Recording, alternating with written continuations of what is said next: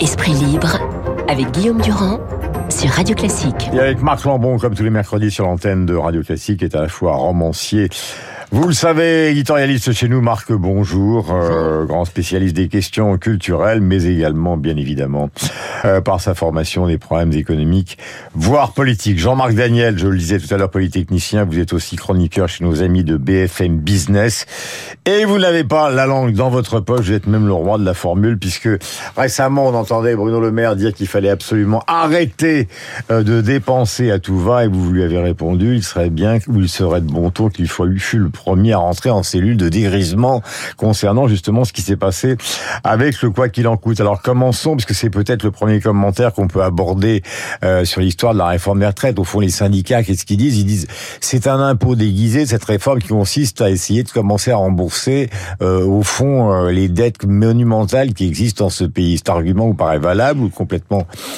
il me paraît assez euh, assez spécieux en fait. Alors déjà, de toute façon, l'idée de rembourser la dette, ce serait pas forcément quelque chose de négatif. On peut pas vivre en permanence. En enfin, je le sais, je sais que chez vous, c'est quand même presque une obsession. Absolument, oui, absolument. L'équilibre budgétaire fait partie de mes obsessions.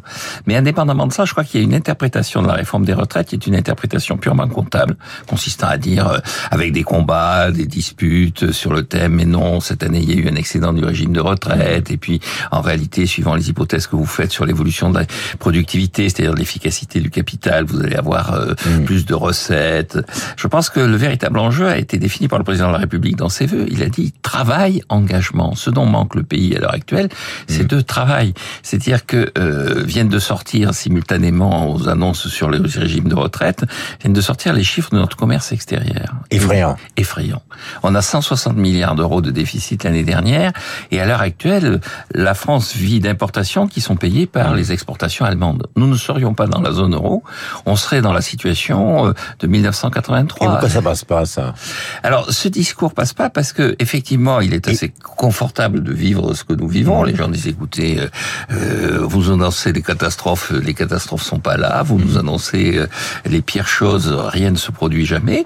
En revanche, si vous reportez l'âge de départ à la retraite à 64 ans, effectivement ça on, on va le voir. Et donc il y a un rapport au travail dans ce pays qui est un rapport qui est effectivement relativement dégradé. Et qu'on explique comment? Je pose cette question à vous et à Marc, parce que justement, il y a énormément de gens qui, en dehors de l'aspect économique est votre spécialité, Jean-Marc, reviennent à cette idée qui était évoquée par Abikir dans la de presse, que finalement la retraite le plus tôt possible, c'est une sorte de paradis euh, je recevais l'autre jour, euh, et on s'est un peu bagarré, euh, le patron de Force ouvrière, il disait, nous, ce qu'on veut, on a pris un engagement en 80, il, allusion à Mitterrand, c'est 60 ans, il est hors de question de se dégager de cet engagement, et c'est pour ça qu'on va dans la rue. Donc ça veut dire quoi sur le plan, non pas économique, mais sur le plan justement de l'analyse du comportement français, Marc Lambron qui évoquait Jean-Marc Daniel? D'abord, ça veut dire que, alors c'est un retour vers le futur, car les gens de notre âge ont connu la retraite à 65 ans. C'était avant 1980. Euh, alors en effet, on pourrait, puisqu'on est dans les années 80 ou 70, poser la question de l'époque qui était d'où tu parles. Alors en effet, le rapport au travail, il est différent parce que pour certains qui ont des métiers pénibles, ça peut être vécu comme une comme une sorte de, de servitude ou de mutilation, mhm. avec euh, l'horizon rêvé et, et, tardif du temps choisi, comme on dit, que représente la retraite. Mhm. Et puis il y a ceux dont nous serions plutôt, qui ont des métiers de vocation. Il y a des chefs d'entreprise qu'il faut arracher à leur fauteuil.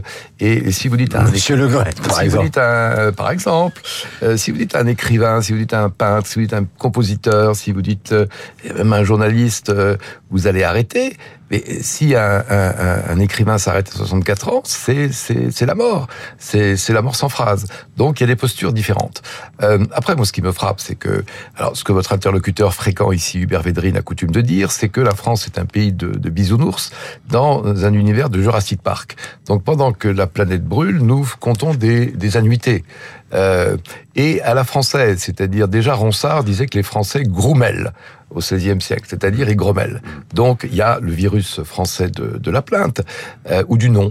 Et même souvenez-vous assez récemment quand les, les, les, vaccins euh, anti-Covid sont apparus, 60% de nos compatriotes disaient non. Euh, et aujourd'hui, ils s'y sont ralliés à une sorte d'immunité collective. Et puis, il y a une dernière chose, c'est que, mais ça, je sais pas que Daniel le dira mieux que nous, c'est qu'il y a cette superstition française selon laquelle l'argent pousse sur les arbres. Mm. Et probablement, le, le, le quoi qu'il en coûte a créé ce qu'on appelle un effet de cliquet en économie. Alors, Jean-Marc, euh, question franche, puisque le débat est entier. Euh, bon, euh, il va y avoir des négociations, mais enfin, on connaît la position des uns et des autres. Est-ce que d'un point de vue économique, cette euh, réforme était absolument nécessaire. C'est important de donner votre point de vue ce matin, comment on a entendu le point de vue des autres et pourquoi. Oui, oui, je ne pas par quatre chemins, je dirais effectivement c'était nécessaire et indispensable. Encore une fois, il faut mobiliser davantage de travail. Et euh, juste un autre chiffre, hein. euh, au début du siècle, il y avait deux actifs pour un retraité. En 1950, il y avait quatre actifs pour un retraité. Maintenant, on est à 1,7 actifs pour un retraité. Si on n'avait rien fait, on allait très rapidement vers 1, 1,3 actifs pour un retraité.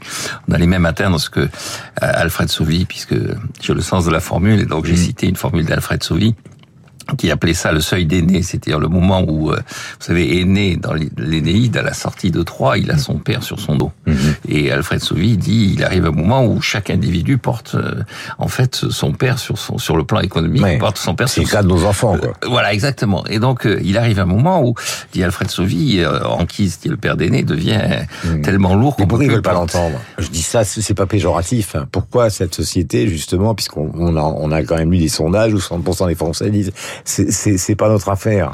Oui, oui. Alors, ce que je trouve assez intéressant dans ça, c'est flou, ils mentent, euh, ils disent la vérité, ils sont sincères. Jahre. Et le, le, le, grand discours, c'est alors effectivement, il y a euh, l'argent magique est là. De toute façon, on a pu payer des milliards pendant la Covid. Pourquoi on pourrait pas payer les déficits de la euh, de l'assurance vieillesse? Et puis il y a le discours qui consiste à dire, mais donc je reviens à la productivité. Le, en fait, la société évolue, le capital, le travail deviennent de plus en plus efficaces, donc c'est pas la peine d'en mobiliser autant. Or, ce que les gens ne voient pas, c'est que justement cette productivité, cette efficacité du capital n'est plus au rendez-vous. Alors il y a eu tout un tas de recherches, tout un tas de groupes de travail qui se sont penchés là-dessus, notamment le, le Centre d'analyse économique, qui est un groupe d'économistes placés auprès du Premier ministre. Et la conclusion était assez déroutante, puisque la conclusion de leur travail sur l'évolution de la productivité, c'était c'est un mystère. On ne comprend pas pourquoi, avec toutes les innovations que l'on voit, avec euh, l'introduction du numérique dans le processus de production, avec ce développement de tout un tas de nouvelles technologies, on n'arrive pas à avoir davantage de production, davantage d'efficacité. Mmh. Et donc dire, écoutez... C'est peut-être aussi à cause de l'absence de formation. Alors, c'est-à-dire que s'il y avait énormément de formation, la productivité augmenterait beaucoup plus considérablement. Ah oui, ça c'est clair. C'est-à-dire que la vraie productivité, c'est la productivité des gens qui sont formés. S'ils ne sont pas formés, la productivité, elle est forcément faible. Oui, comme vient de le dire, la recherche, ça fait... Euh, c'est Voilà, Marc Landron, c'est, on a, la recherche, c'est fait ce que les économistes appellent des inventions. Donc c'est-à-dire un progrès technologique. Ensuite, les économistes disent qu'il faut passer au stade de l'innovation, c'est-à-dire lorsque ce progrès technologique est incorporé dans le processus productif d'une part, et d'autre part lorsqu'il trouve ses clients. C'est-à-dire qu'il y a un certain nombre de gens qui disent que c'est très spectaculaire, euh, le métavers, les réseaux sociaux, mais tout ça ne correspond pas aux attentes de la population. Les attentes de la population peuvent être des choses beaucoup plus simples. Enfin, il y a un dernier élément, c'est que tout ça, ça consomme énormément d'électricité, et on est dans une phase où euh, on vient de découvrir que le problème de l'énergie, c'est non seulement son prix, mais également son volume. Mmh. On a été l'année dernière en situation de manquer d'énergie.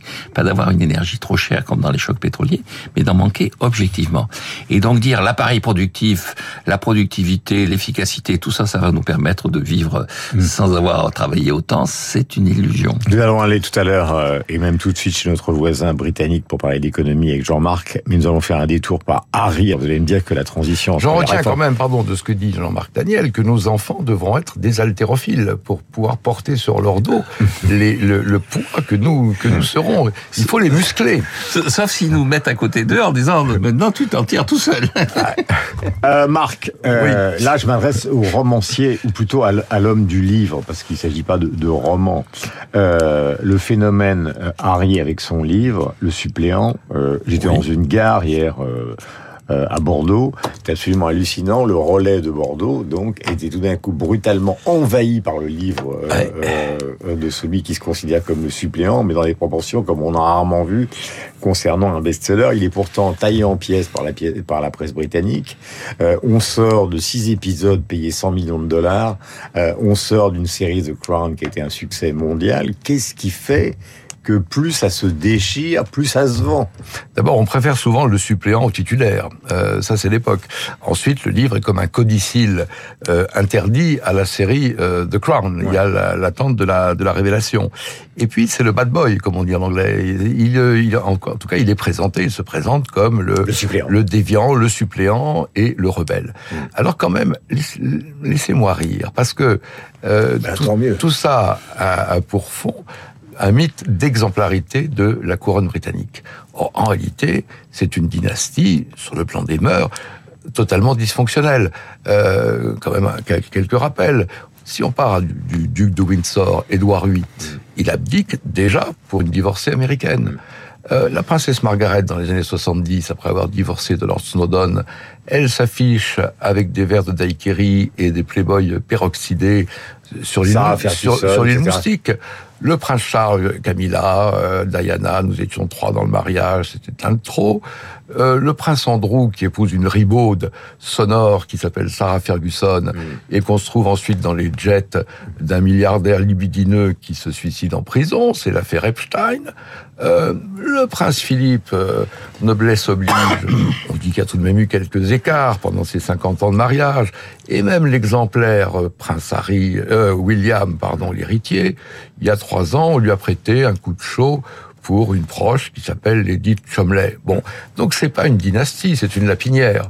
Et alors, voilà que, que maintenant Harry Meghan, Harry Meghan, ils ont quand même. Donc c'est la mythologie la plus vendeuse du monde, quoi, en fait. Euh, il y a deux grandes mythologies, il y a bah, Hollywood et il y a la monarchie britannique, et cette fois-ci, c'est la conjonction des deux qui s'affrontent. Oui, c'est le côté euh, Lana Turner de, de la monarchie euh, britannique. Et au fond, on aime plus chez les autres, hmm. finalement, leur, leur péché, voire leur vice, que leur euh, que leur vertu. Alors cela dit du côté de la vertu, ils ont fait ce qu'il fallait quand même. La firme, comme on dit, la famille royale britannique pour le mariage de Harry et Meghan. On se serait cru dans un roman de Chester Himes. Euh, vous aviez un prédicateur de Harlem, vous avez un cœur de gospel. Bon, tout ça était très très bien. Évidemment, il épouse une sorte d'écervelé de, de sitcom qui ne qui ne sait pas tenir l'emploi. Alors après, ils sont harcelés par, par les paparazzi, ils se plaignent, mais il fait un livre de 550 pages pour raconter sa vie et ils vont chez, chez Oprah Winfrey, qui est la, la, la, la commère euh, universelle. Voilà. Donc finalement, voilà un garçon qui se dit le plus malheureux du monde, qui va être heureux en, train de faire le plus en, édition, qui vend ses doléances comme n'importe quelle autofictionneuse française, mais il a une couronne euh, virtuelle au-dessus Et un public mondial. Voilà. J'en arrive, Jean-Marc, justement, à un pays qui a été longtemps comparé et qui n'est plus chez nous, si je puis dire, c'est-à-dire dans l'Europe, c'est justement la Grande-Bretagne ou l'Angleterre euh, ou le Royaume-Uni. Les trois versions sont totalement différentes. Euh, visiblement, parce que tout à l'heure on parlait avec François Villeroy Gallo de la situation en France, euh, qui est une situation où l'activité a progressé, dit-il. En tout cas, c'est l'enquête euh, euh de, de la Banque de France et se tiendra à peu près en janvier en marge de ce qui se passe avec la réforme des retraites. Mais en Angleterre, que ce soit sur les taux d'intérêt ou que ce soit sur l'activité générale de l'inflation, il faut quand même rappeler, puisqu'on prend l'exemple d'Harry, donc on va de l'autre mhm. côté, il faut quand même rappeler la différence phénoménale qui existe entre en quelques mois euh, entre la situation française et la situation entre, euh, qui se passe de l'autre côté de la Manche. Oui, le, le Royaume-Uni souffre en fait de, de, de, trois maladies. Une première maladie, c'est que pendant très longtemps, c'était un producteur d'énergie. On a oublié ça, mais le, le Royaume-Uni du 19e siècle, euh, c'était les ânes noirs, le charbon, et ensuite c'était le pétrole de la mer du Nord. Une, des raisons pour lesquelles Thatcher a pu faire ses réformes, c'est que c'était une pétromonarchie à l'époque, et donc elle a bénéficié du deuxième choc pétrolier. Après des grèves phénoménales. Après des grèves phénoménales. D'ailleurs, elle s'y citer Richard III, euh, parce que les grèves, c'était l'hiver du mécontentement, et dans Richard III, il y a, il apparaît une phrase où il, Richard III dit « J'ai bien l'intention de prouver que je suis un méchant mm. Et donc, c'est la monarchie britannique est en train de prouver aussi qu'elle qu'elle a mm. retenu la leçon de Richard III, mais elle pouvait effectivement faire la politique qu'elle a menée, parce qu'il y avait quand même derrière mm. des recettes qui étaient liées à l'exploitation du pétrole. Ça, ça a disparu, et le projet euh, Singapour sur la Tamise, euh, a du mal à, Mm. prendre corps. Le deuxième élément, le deuxième mal du, du Royaume-Uni, c'est qu'à partir de ce moment-là, puisqu'il n'y a pas l'énergie, il y a un déficit extérieur considérable, et donc il y a une fragilité permanente de la livre. C'est-à-dire que nous, on s'appuie sur l'euro, qui Mm. est, qui est- l'euro, il, il a la, force de l'économie allemande, il a la, de la, la crédibilité de l'économie euh, des pays du Nord. Euh, la livre sterling, très vite, elle dévisse. Et Et, donc, tout- et on a aussi abordé, enfin, un sujet qu'on on voyait avec Villeroy Gallo, mais qui est important, c'est les taux d'intérêt, notamment dans le domaine de l'immobilier. C'est que vous pouvez vous retrouver en Grande-Bretagne avec des taux d'intérêt qui augmentent brutalement, et vous partez pour avoir acheté un appartement à 99 ans, parce que le système est différent, à 2%, et vous vous retrouvez en plein milieu euh, du parcours de la vie à 7%, parce que ça a augmenté. absolument, absolument. Donc c'est Et- pas du tout fixe. Et non, c'est pas du tout fixe. Et, et, et la Banque d'Angleterre n'a comme seul moyen de préserver la, la, la- la livre que de monter ses taux d'intérêt. Et donc, euh, la Banque d'Angleterre prévient régulièrement le gouvernement que il faut éviter toutes les tentations inflationnistes, il faut éviter tous les éléments qui pourraient conduire à de l'inflation parce que ça menace la livre et ça va l'obliger à ce moment-là à augmenter ses taux d'intérêt. Et là, toute la population, comme vous le dites, va être directement euh, touchée. Et puis la, la, la troisième faiblesse du Royaume-Uni, c'est que ça a été pendant très longtemps une, une terre d'immigration qui, euh, qui était qui était une terre qui apportait Et même un idéal pour certains Eh, Français. c'est exactement. C'était un endroit où on pouvait se réaliser. sont quand même partis de ma femme. voilà. Et voilà. On pouvait se réaliser. Et vous apercevez maintenant que le pays d'abord refuse cette euh, ce- cette Ouais. immigration. Et le pays devient moins attractif. On l'a vu. Moi il y a un indicateur que je suis assez euh, directement pour les pays c'est le nombre d'étudiants qui veulent venir étudier dans le pays concerné. Et il y a deux pays qui sont en train de reculer en ce moment, c'est le Royaume-Uni et la France. Et il y a deux pays qui montent en puissance, c'est l'Australie et l'Allemagne. Et le Royaume-Uni, par rapport à la France, avait un atout exceptionnel, c'est qu'on y parle la langue mondiale. Euh, Eh bien, Marc, on- dernière question. Non, mais juste une phrase. On pourrait, on pourrait conclure ce- ce- sur ce crépuscule avec une citation de Shakespeare euh, qui est Good night, sweet prince. Sweet prince. Bonne nuit, doux prince.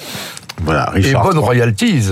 Le mot est, est- opportun pour les ventes du prince Harry. Voilà, je rappelle qu'à la Comédie Française en ce moment, vous pouvez voir le Roi Lear, avec dans le rôle titre Denis Podalides et un certain nombre d'acteurs euh, phénoménaux donc dans cette pièce qui rappelle quand même euh, fortement ce qui se passe en Grande-Bretagne, car si le Roi Lear est délirant, le moins qu'on puisse dire, c'est que ses enfants le sont aussi, ils se massacrent gaiement les uns les autres.